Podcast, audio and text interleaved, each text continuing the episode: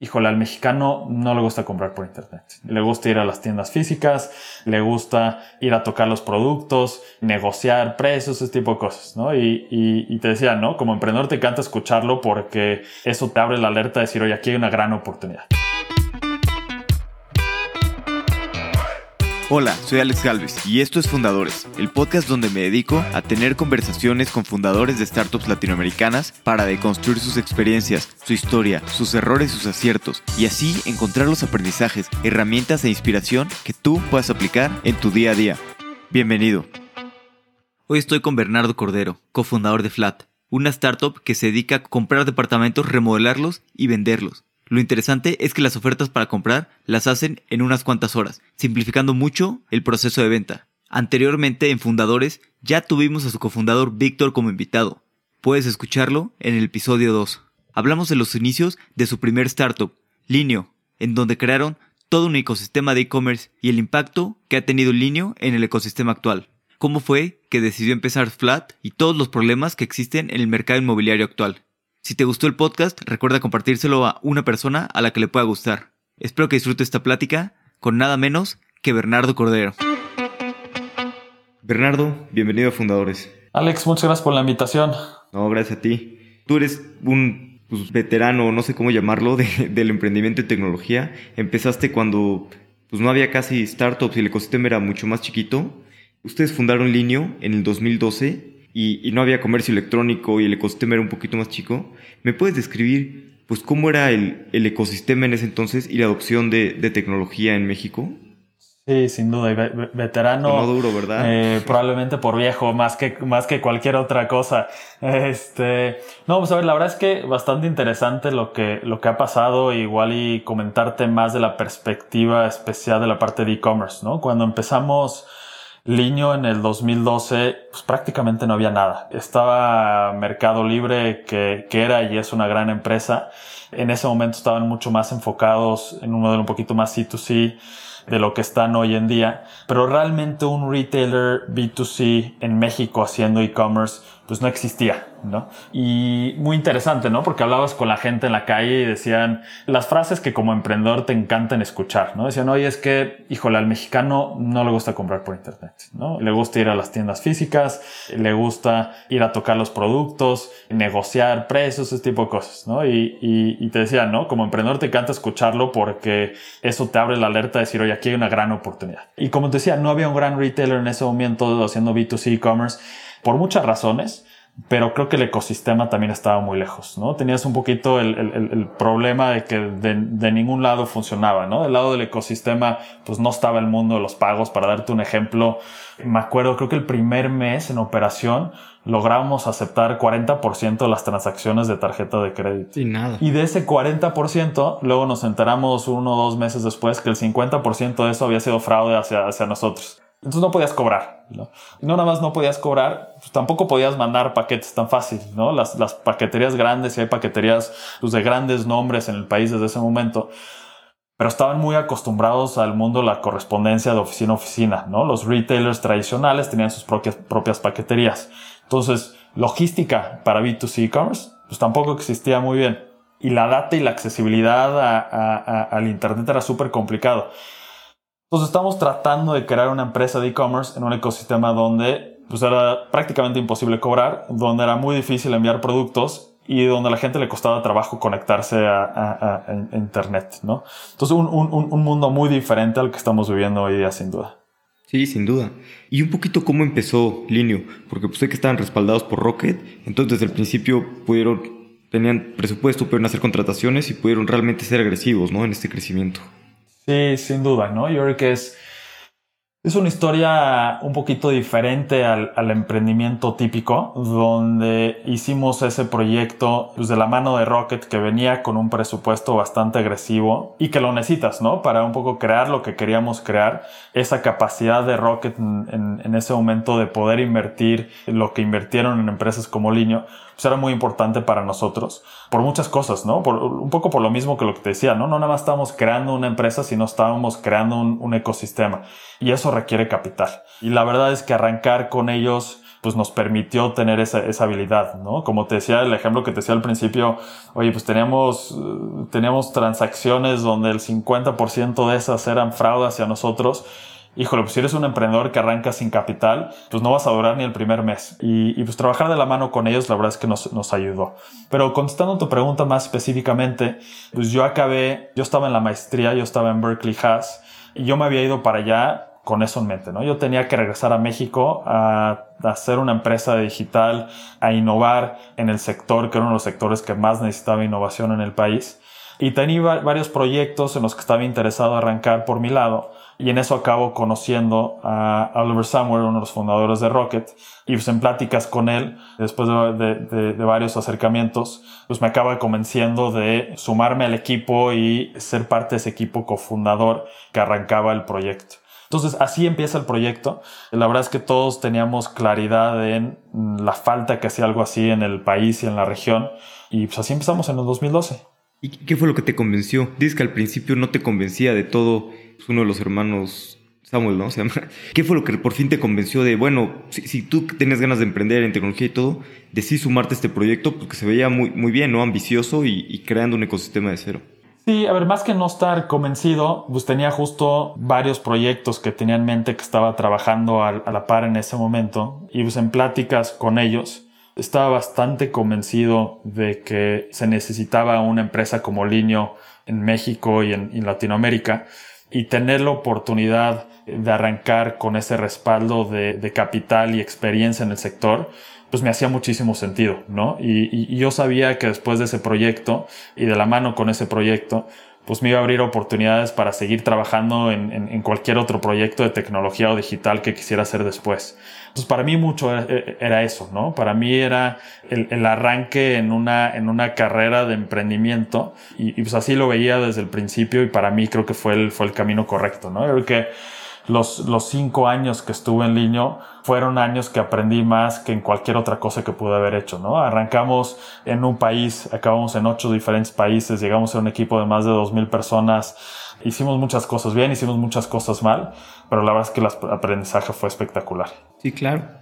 Y en algún momento, te, pues después de abrir estos ocho países y, dos mil personas, ¿en qué momento, no sé, te acuerdas de algún momento específico en el que has dicho, wow, qué onda este proyecto, qué velocidad estamos haciendo para abrir todos lados y para crecer de esta manera? Y me imagino que las ventas también crecían muchísimo. Hubo una época donde lo ves de dos lados, donde dices, wow, esto está espectacular, está creciendo de forma increíble, y el otro lado dices, híjole, ¿qué hicimos? No si fuimos demasiado rápido, porque me acuerdo que hubo un periodo que crecimos, no sé, habrá, sido algo así como de 300 empleados a, eh, me voy a equivocar en las cifras, ¿no? Pero, pero número redondo, nos fuimos de 300 empleados a 900 empleados en 5 o 6 meses, ¿no? Una locura, ¿no? Y caminabas por el pasillo, y me acuerdo caminar por el pasillo algún día en, en línea y decía, híjole, es que no conozco a nadie ya. No sé, no sé quién está, no sé quién, quién está trabajando aquí. Entonces, por un lado decías, es espectacular lo que estamos creciendo, es increíble lo que estamos construyendo. Pero por el otro lado decías, híjole, no sé si vamos demasiado rápido y no vamos controlados. Y yo creo que en cualquier emprendimiento que va creciendo y que va escalando, te pasa un poquito eso, ¿no? te puedes llegar a un momento donde estás un poco fuera de control y, como director o, como cofundador, pues tienes que tener esa mezcla correcta entre agresividad de crecimiento, pero también poder controlar y de farmo de una forma que, pues al final de cuentas, le, pues, le ayudas a la empresa y, no vas para el camino pues, al revés, ¿no? Claro. Y en toda esta parte de, de, crecimiento tan acelerado y de atraer tanto talento, pues cómo lo hacían para atraer pues, tantas personas y que, que fuera el talento correcto, ¿no? Para la empresa y para que siguiera creciendo. Sí, como te decía, creo que hicimos muchas cosas bien, muchas cosas mal en línea. Y yo creo que lo que estoy convencido que hicimos muy bien fue el tema del talento. Hay un estudio por ahí de, de Endeavor que mencionan que hay alrededor de 75 cofundadores de, empresas en Latinoamérica que salieron de línea. Y creo que eso habla del talento que, había allá adentro. ¿Y qué hacíamos? La verdad es que yo creo que la, visión correcta que teníamos, lo que siempre digo es contratar por lo que nos enseña, ¿no? Y lo que no puedes enseñar es pasión, ¿no? Es hambre por, por hacer cosas y una mentalidad de poder cambiar, ¿no? Y de poder cambiar estructuras, de poder cambiar ecosistemas, y estoy convencido que la gente que estaba en línea, todos pensaban así. Podíamos enseñar marketing digital, podíamos aprender a ser mejores comercialmente en el mundo de e-commerce, podemos enseñar muchas cosas. Pero lo que no podíamos enseñar es, es esa hambre por, por cambiar y todos los que estaban en línea, estoy convencido que llegaban con esa, con esa mentalidad. Entonces, cuando, cuando vas por, por ese camino y por esa visión en contrataciones, te puedes equivocar muy poco, ¿no? Porque la gente tiene la cabeza en el lugar correcto. Cuando nos equivocamos, pues muchas veces era cuando era del otro lado, ¿no? Cuando te ibas un poco por el otro camino. Pero bueno, a pesar de eso, creo que también sabíamos que teníamos que tener una, una combinación, ¿no? O sea, no, no, no puedes pecar de decir, oye, pues tenemos una empresa con cero experiencia, con gente que no está en la industria. Entonces creo que lo que hicimos muy bien era entender, hoy hay posiciones donde tienes que tener gente con, con, con experiencia, ¿no? Si, si, si vas a desarrollar la parte de finanzas, de recursos humanos, sin duda en ciertas posiciones de, de, tech, tienes que tener gente con muchísima experiencia, pero ¿cómo combinas eso con un grupo de gente con muchísima hambre dispuestos a aprender? Creo que eso fue lo, lo que nos llevó por buen camino. Sí, de acuerdo, como dices, lo más importante es la pasión y las, las ganas de, de, hacer las cosas y de aprender, ¿no? Porque están haciendo algo que nadie había hecho en Latinoamérica. Entonces no vas a encontrar esas personas que, que ya lo hicieron antes.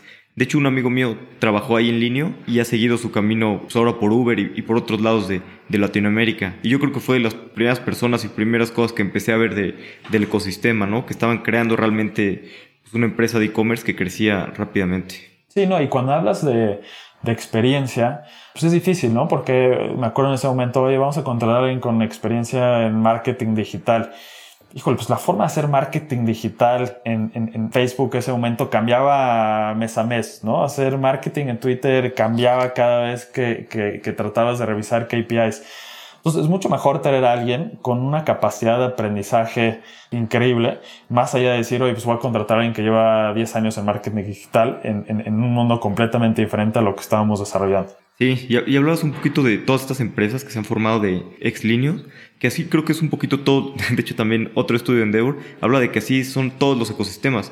Silicon Valley, Israel, cualquier ecosistema maduro, son personas que fundan una empresa y luego personas que van saliendo de ahí y van fundando otras empresas, como PayPal Mafia y así. Esto mismo se da en, en, todos lados, ¿no? Y en todos los ecosistemas maduros, incluso en los que van empezando a crecer, se, va dando igual. ¿Cómo es para ti ahorita ver, pues después de estos años, tantos emprendedores que han salido de, de Linio y tantas empresas creando, creando cosas innovadoras? Pues a ver, yo creo que lo primero fue falta de visión mía, ¿no? Porque digo, si iban a salir tantos, tantos emprendedores y tantas empresas exitosas ahí, debíamos haber levantado un fondo específico para, para invertir en ex líneas y nos hubiera ido espectacular. Entonces, lo primero que me salta a la cabeza es que falta de visión y que falta de, de, de optimizar sobre una oportunidad que claramente estaba ahí.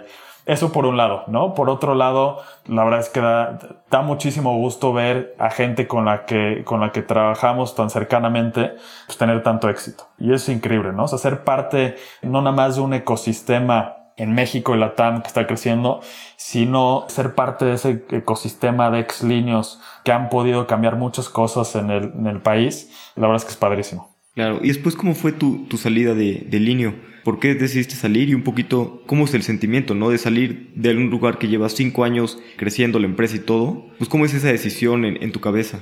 Yo creo que probablemente fue de las decisiones más difíciles que he tomado. Yo llevaba como cuatro, cuatro o cinco años ahí cuando empecé a ver la posibilidad de salir y sin duda fue una decisión que me tardé meses en tomar por la complejidad, ¿no? Al final es, un poco tu bebé, ¿no? O sea, estuviste ahí desde el principio, pasaste por todas las complicaciones, por todo lo positivo, por todo el crecimiento que platicamos.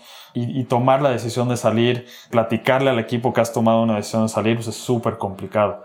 Pero la decisión acabó, te diría que parte fundamental de la decisión para mí era sentí que ya, que, que, ya no estaba aportando lo que estaba aportando al, al, principio, ¿no? Yo pensaba que ya había pasado esa curva de aprendizaje, o sea, de dos lados, ¿no? Que, que yo estaba dejando de, de, de, aprender y que por el otro lado estaba dejando de aportarle a la empresa lo que yo le tenía que aportar en esa, en esa posición. Entonces, cuando tenía claridad de que, de, de que no estaba cumpliendo las expectativas a ese nivel en ese momento, para mí era clarísimo. ¿No? Tengo que estar en un lugar donde yo pueda seguir creciendo y tengo que estar en un lugar o y tengo que dejar este lugar para alguien que le pueda aportar mucho más de lo que yo le estoy aportando ahorita a la empresa. Entonces, para mí acabó en eso. Yo veía en México un gran momento para seguir creando empresas, para seguir invirtiendo en empresas. Y pues ahí, ahí es cuando me reencuentro con, con Víctor, que fue mi socio para arrancar Strategy.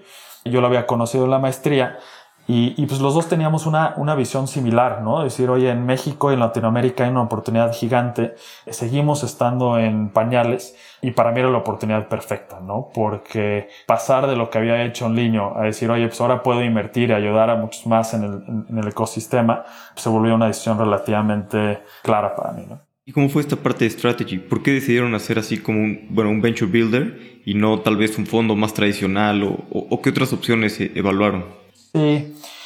yo creo que eso era más o menos finales del 2016, principios del 2017.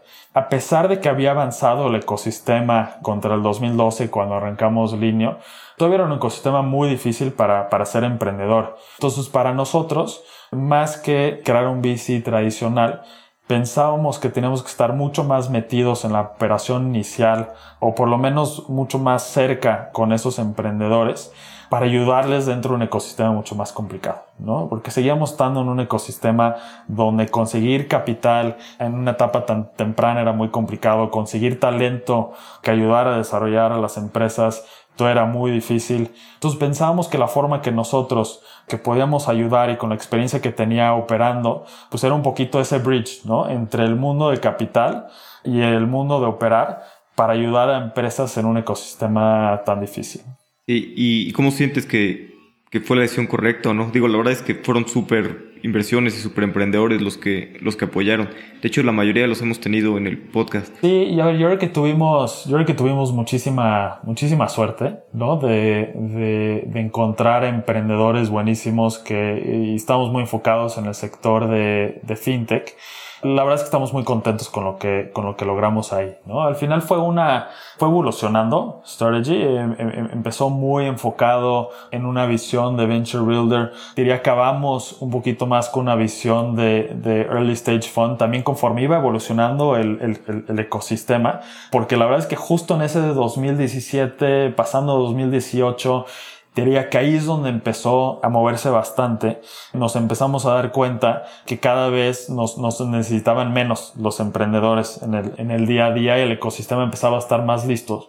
Entonces creo que tuvimos la capacidad de ir evolucionando en conjunto con el ecosistema, ir yendo de una visión de, de, de Venture Build un poco más tradicional a un Early Stage Fund, donde sí seguíamos siendo ese primer check en las empresas, pero no teníamos que necesariamente participar tan activamente con, con, con las empresas. Y diría, al final de cuentas creo que era ahora más un tema de un ecosistema que estaba evolucionando más que cualquier otra cosa, ¿no? ¿Y qué hubieras hecho distinto, tal vez, si volvieras a hacer strategy? Es buena pregunta. A ver, yo creo que esa evolución al early stage fund pudimos haber sido más rápidos posiblemente pudimos haber arrancado desde el principio con esa, con esa visión, aunque es difícil saber, ¿no? Por, justo por lo que te estoy diciendo, ¿no? Porque justo como iba evolucionando al mismo tiempo el ecosistema, pues un poco viéndola ahorita creo que, creo que está bastante claro, donde estamos parados en el 2016 no estaba tan claro, pero creo que esa es la más, la más grande, ¿no? O sea, creo que los emprendedores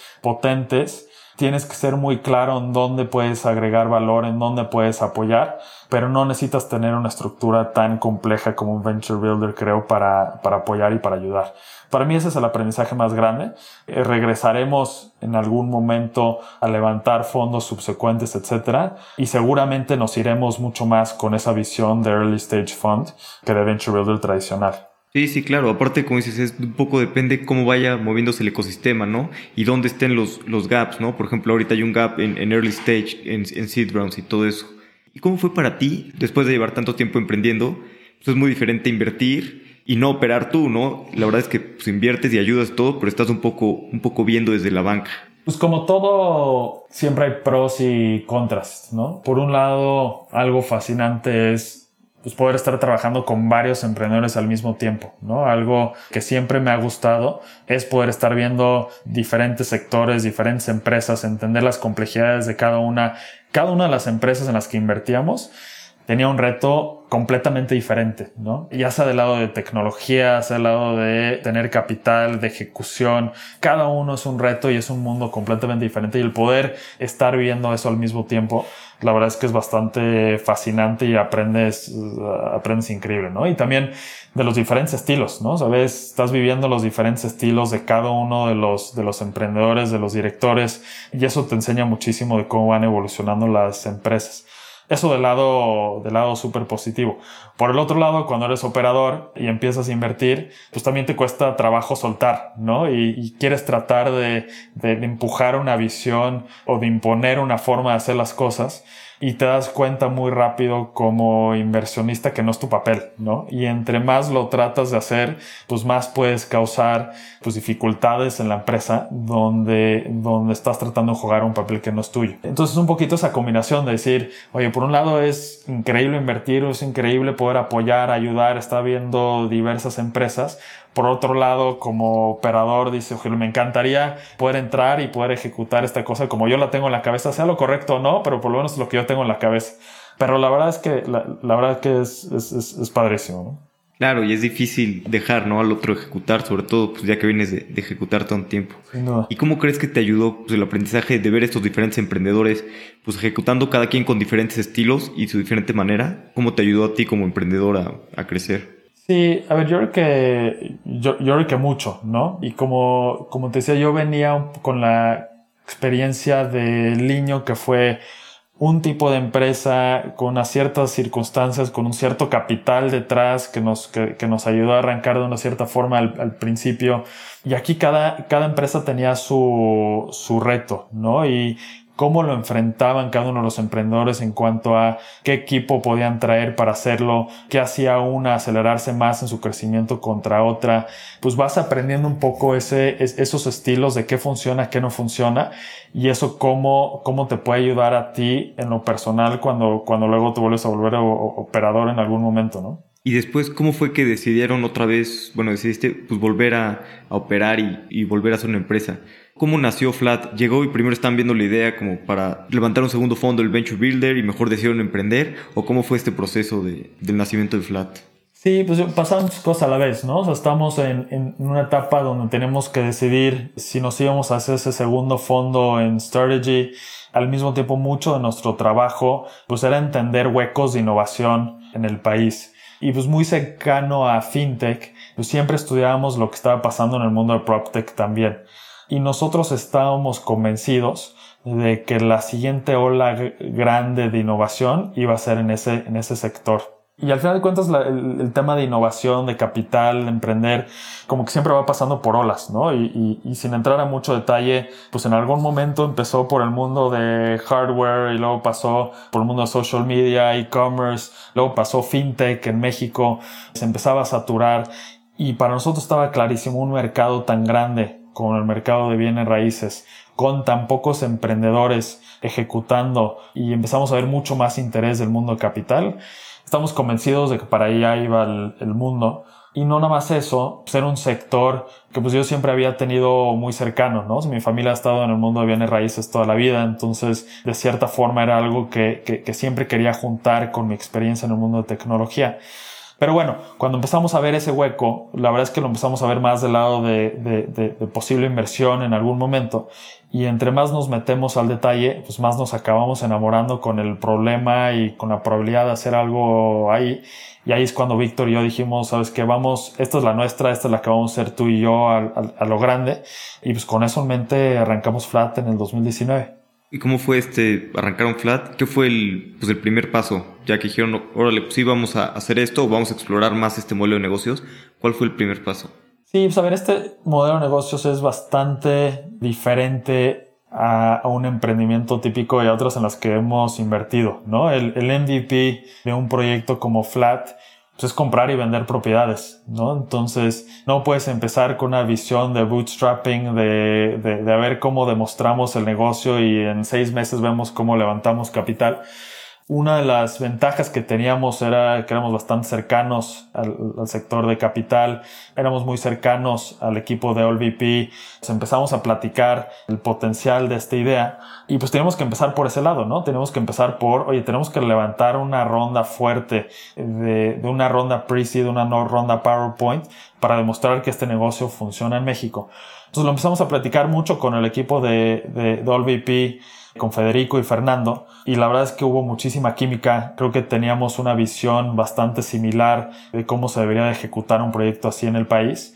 Y pues empezamos por ahí, empezamos por, tenemos que levantar capital, hicimos esa primera ronda que nos acaba yendo bastante bien, liderada por OLVP, y pues nada, así empezamos el proyecto. ¿Y cuáles fueron las primeras dificultades del proyecto? Porque como dices, pues no es tan sencillo no hacer un MVP, sino que el MVP es comprar y vender departamentos la verdad es que te lleva bastante dinero y pues tienes que ya tener una, infraestructura para, para hacer todo.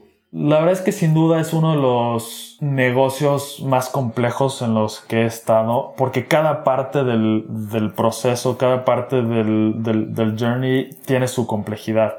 Entonces el primero que te enfrentas pues es con la primera parte, ¿no? Y es, oye, pues si quieres comprar, remodelar y revender, pues primero tienes que comprar, ¿no? Y para poder comprar, pues no es comprar cualquier cosa, ¿no? Tienes que comprar bien. Y para poder hacer eso necesitas data. Y necesitas data en un mercado con poca transparencia de información. Entonces, para contestar tu duda, lo primero con lo que nos enfrentamos es, oye, pues tenemos que tener la capacidad de comprar de forma inmediata departamentos en un mercado que no existe data pública de cierres de propiedades. ¿Cómo lo hacemos? ¿no? Y ese fue el primer gran reto. ¿no? O sea, cómo creamos un equipo de data, cómo juntamos información de mercado para cuando llegue un vendedor interesado, podamos hacer una oferta inmediata, podemos cerrar en cuestión de días un proceso que normalmente en el país puede tardar de seis meses a 24 meses.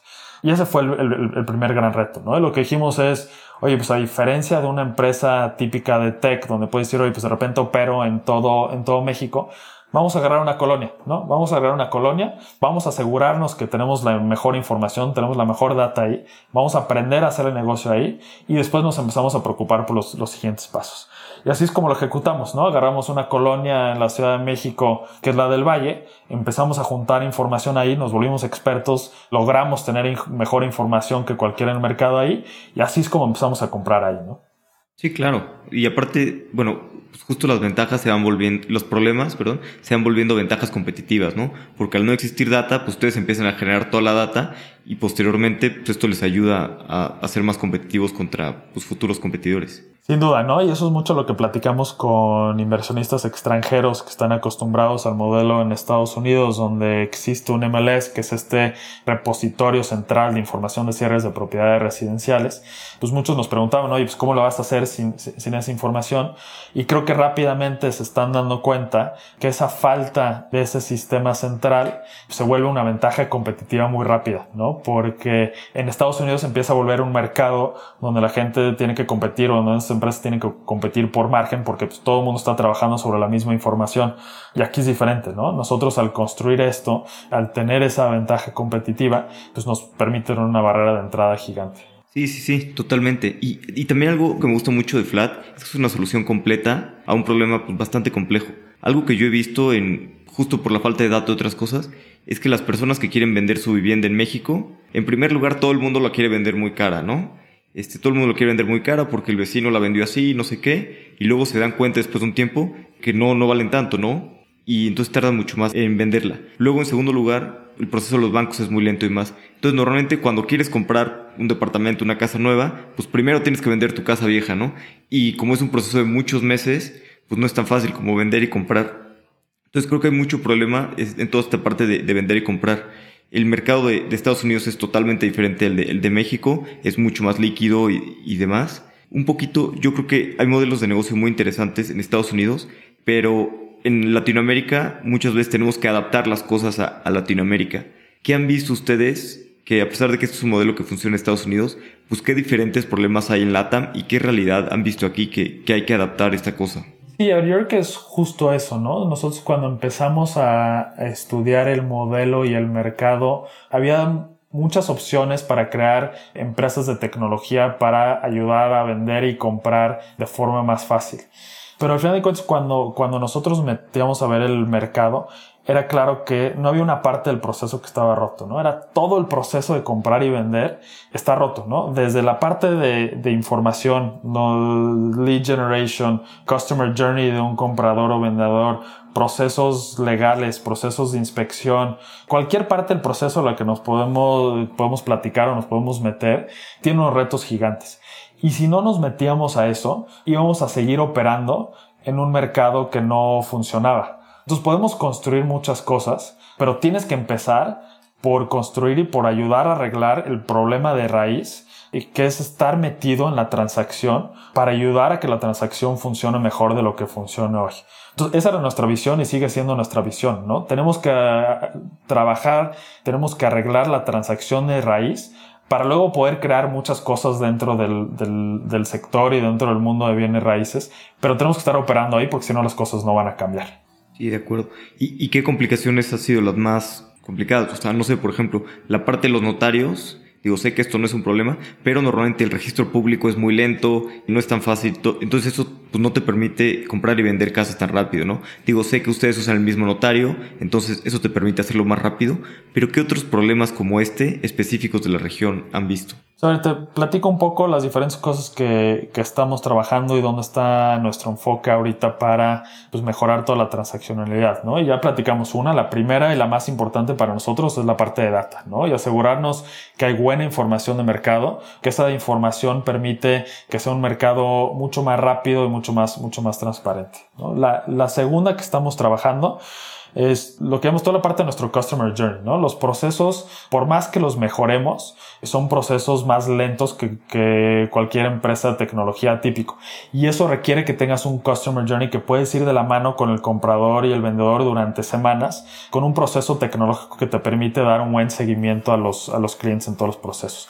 Y ahí le estamos metiendo muchísimos recursos porque es muy importante. Luego estamos trabajando mucho la parte de, de remodelaciones, ¿no? Y cómo le metemos tecnología a la parte de remodelaciones. Porque al final de cuentas lo que encontramos en el mercado era, pues tenías un sector de construcción nueva donde estaban yendo la mayoría de los clientes porque era pues, una compra pues, mucho más segura, no tenía las, complicaciones legales, no tenía las complicaciones de entender estándares de calidad, etcétera. Y tenías un sector de vivienda usada bastante, bastante olvidado.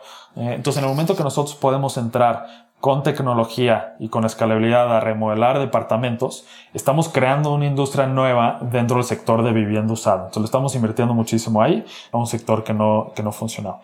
Y después, meterle tecnología a toda la parte de procesos, ¿no? Y tú, tú, lo platicaste, ¿no? Toda la parte de procesos, ya sea con notarías, sea en la parte de hipotecas en conjunto con los bancos. Entonces, si juntamos todas esas partes de data, Customer Journey, procesos de remodelación y luego una parte operativo con una base tecnológica, estamos atacando una parte gigante del problema. Oye, qué interesante lo que mencionas de, la vivienda usada, porque sí es cierto eso que pues, la vivienda nueva cada vez está más cara y han subido muchísimo los precios aquí en, en Ciudad de México estos últimos años y en cambio pues la vivienda usada sí hay mejores oportunidades, pero te enfrentas justo a eso, ¿no? Todos los problemas que, que no sabes si compras algo y tienes que el mantenimiento, que tenga ciertos vicios ocultos o todo ese tipo de cosas. Y pues ustedes al remodelarlo y darle esta garantía y dejarlo bien, pues das acceso a una parte pues, muy importante, ¿no? Del, del mercado. Sí, la verdad es que era una parte del mercado, diría, bastante olvidado, ¿no? Que por justo esas complicaciones como te mencionaba, pues el cliente decía, pues me voy a comprar algo nuevo, ¿no? Mucho más fácil, no tengo ninguna preocupación, pero pues eso implicaba que tenían que comprar algo probablemente un poco fuera de la zona donde estaban buscando, algo más chico de lo que necesitaban, justo por el punto de precio, ¿no? Entonces, en el momento que nosotros podemos llegar, crear un producto de vivienda usada, remodelada, que ha pasado por un proceso de inspección, que ha pasado por un proceso de revisión legal, la verdad es que estamos creando un producto que tiene muy poca competencia en el mercado y creo que ha sido parte del, del, éxito que hemos tenido. Sí, de acuerdo.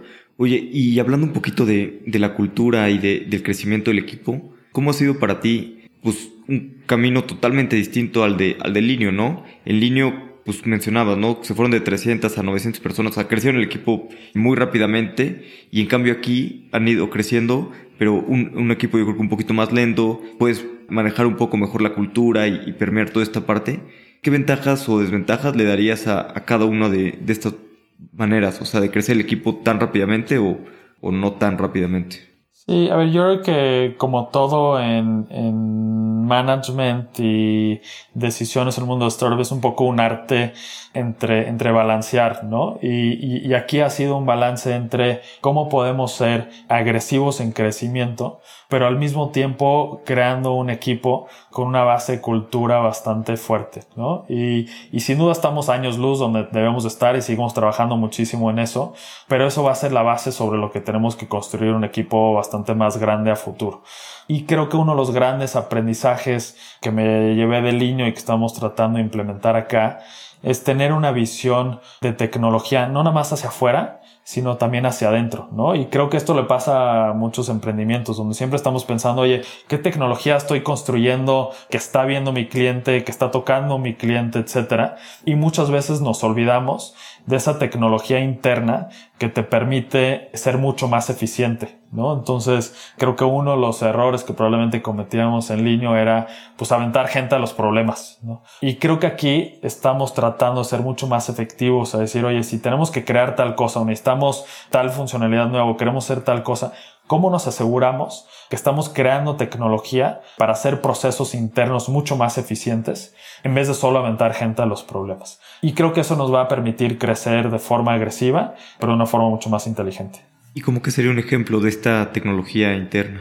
Sí, buena pregunta. Por ejemplo, muchos de los procesos que llegamos de seguimiento de los clientes, pues hoy podríamos uh, tener un equipo de 30, 40 personas en Customer Happiness, ¿no? Que están hablando con los clientes todos los días, que están apuntando procesos, que están dando seguimientos. Entonces, en vez de haber, en vez de haber dicho al mes 6, oye, pues vamos a contratar un equipo de 50 personas en Customer Happiness, nos dedicamos muchísimo a la tarea de decir, oye, ¿cuáles son esos sistemas internos que podemos hacer de comunicación automática con los clientes que siempre van a tener un factor humano, pero que nos permitan lo mismo que podíamos haber hecho con ese equipo de 50, pues poder hacerlo con un equipo de 10 a 15 personas. Y creo que es uno de los ejemplos en el que hemos trabajado más, ¿no? Ese seguimiento de los clientes, ese customer journey de los clientes, cómo lo podemos automatizar, cómo podemos tener sistemas que nos permiten dar atención a un gran volumen sin una necesidad de un equipo gigante. Sí, claro, y a la larga va a ser mucho, mucho más escalable. Y hablando un poquito de este tema, que, bueno, relacionado con este tema, que es la pandemia, ya que me imagino que pues, a muchas startups la pandemia les hizo voltear a ver hacia el interior, ¿no? Y mejorar su producto, mejorar sus procesos, mejorar todo. ¿Cómo les ha afectado a ustedes o les ha influenciado? Pues esta pandemia que, que al menos al principio se frenó mucho el mercado real estate. Digo, ya obviamente, pues todo, todo ha retomado. Pero ¿cómo les ha afectado la pandemia? nos empujó mucho justo lo que, lo que estamos platicando ahorita, ¿no? O sea, yo creo que podíamos pecar de ciertos procesos más presenciales, más manuales anteriormente. Y cuando, cuando pega la pandemia, nos forza a ser mucho más rápidos en nuestra evolución, a tener un negocio mucho más o, mucho menos de contacto, ¿no? Y cuando nosotros sabíamos que íbamos para allá, ¿no? Que teníamos que crear un, un modelo donde al final de cuentas, si quisieras, podías comprar y vender a través de, de una app, pues era una evolución llegar hacia eso. Y lo que creo que nos empujó la pandemia es ¿cómo podemos crear este modelo mucho más rápido? Cuando al principio visitó las propiedades a las que hacíamos oferta, al principio todas las visitábamos antes de hacer una oferta. Hoy en día, una, buena parte de las adquisiciones que estamos haciendo, pues primero estamos mandando una oferta para después hacer una, inspección y eso cambia radicalmente el, el modelo, y la cantidad de contactos que tenemos que tener, etcétera. Entonces, un poco resumiendo lo que diría es, nos forzó a ir mucho más rápido a esa evolución de volvernos una empresa en un mundo físico, pero trabajando a través de la tecnología. Esa es la primera. Y, y la segunda, mucho el trabajo que hacíamos inicialmente era tratar de convencer a los clientes que una experiencia de más tecnología era mejor para ellos, era mucho más eficiente. Y ahorita creo que lo que ha creado la pandemia es que ahora los clientes lo exigen, ¿no? Y ahorita es un poquito al revés, ¿no? Y, creo que eso nos pone en una gran posición. Y pues sí, creo que es eso, ¿no? Creo que nos pone en una gran posición para seguir creando una empresa donde, oye, pues si quieres vender tu propiedad en cuestión de días con una visita, comparando eso contra un proceso que puedes tener 40, 50 visitas, pues quién mejor que nosotros estamos posicionados para poder dar ese servicio. ¿no? Sí, de acuerdo. ¿Y qué sigue para Flat? ¿Qué quieren lograr en los siguientes dos años? Sí, pues muchísimo, ¿no? Ahora, yo lo que diría es, con lo que ya estamos haciendo hoy, y, es una de las cosas increíbles del, del modelo, con solo hacer lo que estamos haciendo hoy a una gran escala, Flat es una empresa gigante, ¿no? O sea, hoy representamos en la Ciudad de México como el punto 02 del, del mercado, ¿no? Y la necesidad por nuestro producto es gigante. Entonces, si solo ejecutamos lo mismo que estamos haciendo hoy, lo ejecutamos en la Ciudad de México, lo ejecutamos en el Estado de México y en un par de ciudades más, Flat es una empresa inmensa. Entonces, lo que diría es, tenemos que seguir mejorando operacionalmente para ser súper eficientes en exactamente lo que ya estamos haciendo hoy. Entonces lo que queda es seguir expandiendo un poco, ¿no? El, año pasado hicimos muchísimo trabajo para estar en toda la Ciudad de México, ¿no? Y pasar de esas pruebas de en una o dos colonias a, poder ofrecer el servicio en, toda la ciudad. Ya lanzamos el Estado de México hace unas semanas y probablemente este año vamos a estar lanzando otras, otras dos ciudades grandes. Y con ese footprint, la verdad es que tenemos un, un negocio gigante y vamos a estar enfocados en eso por ahora. Buenísimo. ¿Ya están en toda la Ciudad de México entonces? Estamos en toda la Ciudad de México. Ahora hay un cierto producto donde, donde estamos enfocados, ¿no? Entonces. Ok, no compran todo. Para entrar en un poquito más detalle, ahorita estamos enfocados solo en departamentos, entonces todavía no estamos comprando casas. Estamos solo comprando propiedades usadas y compramos dentro de un rango de precios, ¿no? Entonces estamos comprando en un mercado medio, ¿no? Entre, pues hablando en pesos mexicanos, entre millón y medio de pesos a, a seis millones de pesos. Entonces, todavía hay mucho lugar ahí para decir, oye, pues ahora en vez de departamentos también hacemos casas, ya empezamos a, subir y bajar ese punto de precio donde estamos trabajando, hacer algunas pruebas con cierta vivienda nueva en algún momento. Entonces, todavía podemos, estamos en toda la Ciudad de México, pero lo que falta es seguir expandiendo en el tipo de producto que estamos adquiriendo. No, pues muy interesante. Y ya sé, la siguiente vez que necesite vender mi departamento, iré con ustedes primero. Buenísimo, aquí estamos para ayudarte. Hoy pues vamos a pasar a la última parte, que es mi parte favorita, la serie de preguntas finales. Buenísimo. Las preguntas son cortas, las respuestas no necesariamente deben de serlo. Súper. ¿Cuál es el libro que más has recomendado? No sé si es el que más he recomendado, pero sin duda creo que es el que, el que más me marcó. Y lo leí hace, hace años, ¿no? Cuando era bastante joven. Hay un libro que se llama Brave New World de Aldous Huxley, no sé si lo conoces. Y se trata de una sociedad condicionada a una misma forma de pensar. Y creo que desde muy chico me marcó en una visión donde lo interesante de, una sociedad y el impacto que debemos de tener es en poder pensar diferente, ¿no? y poder pensar que las cosas no tienen que ser como son hoy.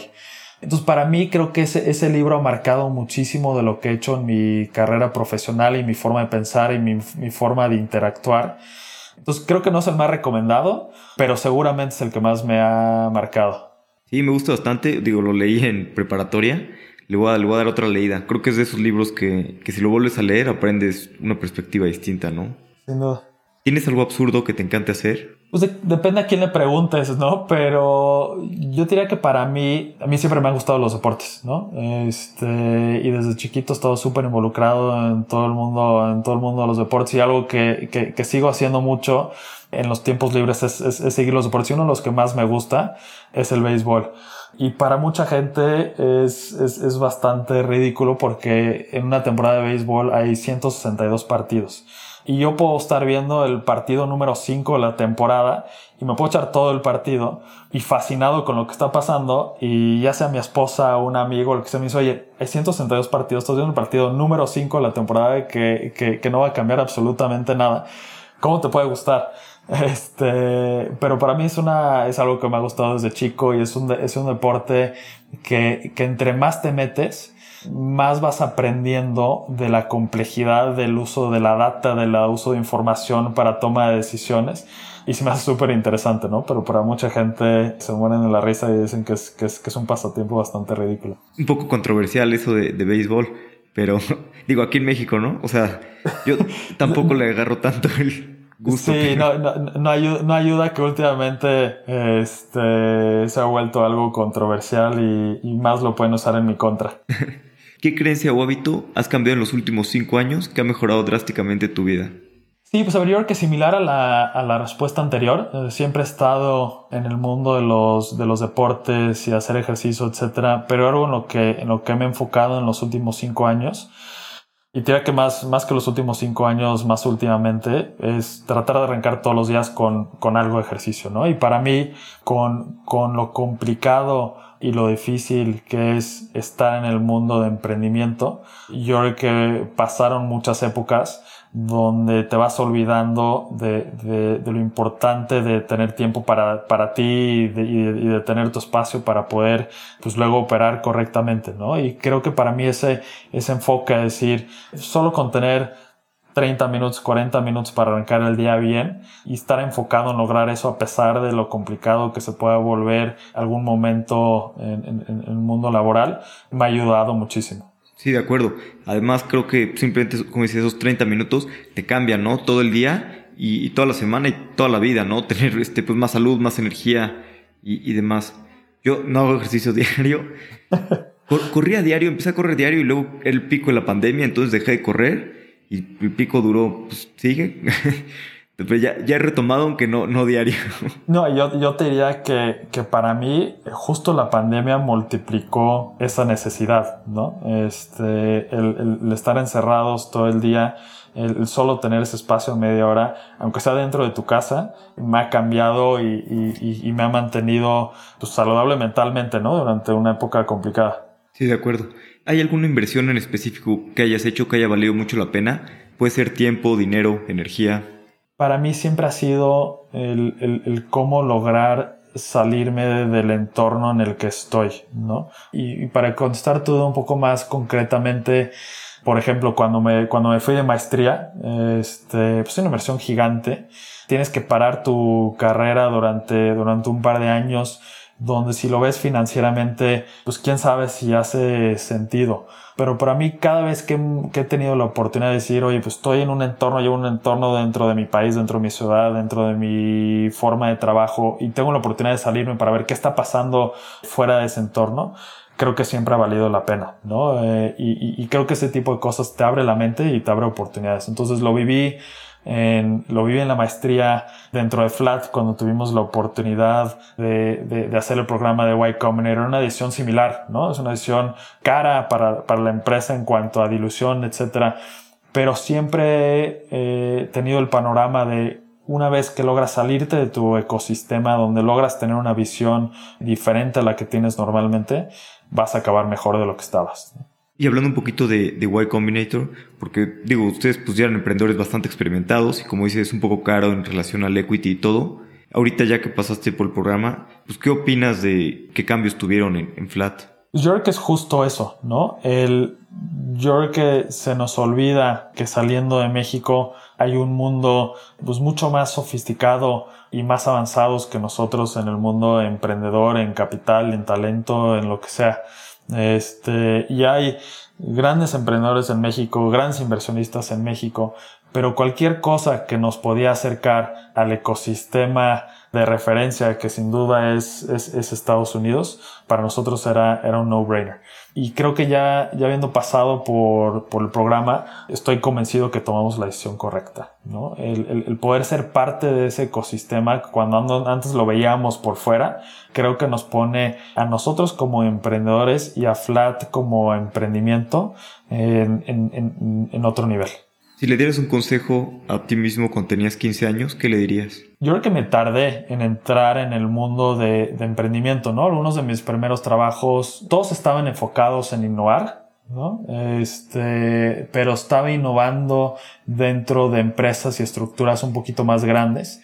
Y todo eso me llevó un camino a, a posteriormente emprender por, por mi lado pero yo creo que pudo haber sido más rápido, ¿no? O sea, yo creo que pude haber tomado ese camino de emprender por mi lado, de tener la confianza de ejecutar proyectos sin necesitar necesariamente el respaldo de estructuras más grandes. Entonces, ese hubiera sido el consejo, ¿no? El, el, el, tener la confianza de una edad más, más temprana, de ejecutar los proyectos que tenía en mente, de salir a los trancazos por mi cuenta y no haberme tardado lo que me tardé. Sí, de acuerdo. Mientras antes empiece a emprender, pues antes empieza a aprender, ¿no?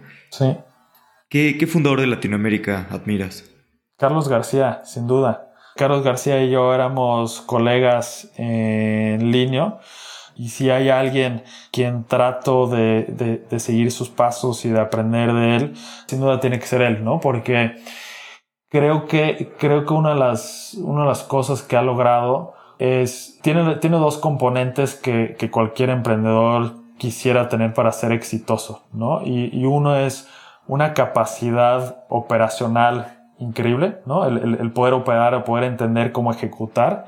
Y por el otro lado, una visión estratégica, comercial, de poder vender lo que estás haciendo. Y esa combinación es lo que estoy convencido que lo ha llevado al éxito a él y que estoy convencido que necesita cualquier emprendedor exitoso, ¿no? Entonces esa, doble cachucha de saber ejecutar y al mismo tiempo saber vender y saber tener claridad en estrategia, es difícil encontrar emprendedores con esas dos visiones. Sí, sí, muy de acuerdo. Bernardo, ¿dónde podemos saber más de ti, saber más de Flat? Sí, a ver, yo creo que me pueden seguir a mí en Twitter, arroba Burn Cordero, entonces B-E-R-N Cordero. Este, ahí he tratado de empezar a ser más activo, este, y, creo que eso, eso me va a acercarme al, ecosistema y platicar un poquito más de lo que, de lo que estamos haciendo. Flat igual, ¿no? O sea, nos pueden encontrar en todas las redes sociales, en la página web flat.mx este, pueden ver cómo va evolucionando la, la empresa. Este, entonces tratamos de ser bastante activos de ese lado también. Buenísimo. Bernardo, muchas gracias por tu tiempo. El tiempo es lo más valioso que tenemos. Siempre podemos hacer más dinero, pero no más tiempo. Buenísimo, Alex. Muchas gracias por la invitación. Eh, espero regresar en algún momento para irte contando cómo vamos creciendo y cómo vamos evolucionando en Flat. Totalmente. Encantados de tenerte de vuelta en un futuro. Super. Gracias, Alex. Bernardo es un súper emprendedor. Me encanta lo que están haciendo en Flat. Sin duda, hay muchísimas oportunidades en el mercado inmobiliario. Por cierto, muchas gracias a todos los que nos han escrito una reseña. Y si no nos has escrito, ¿qué esperas para hacerlo? Hasta la próxima.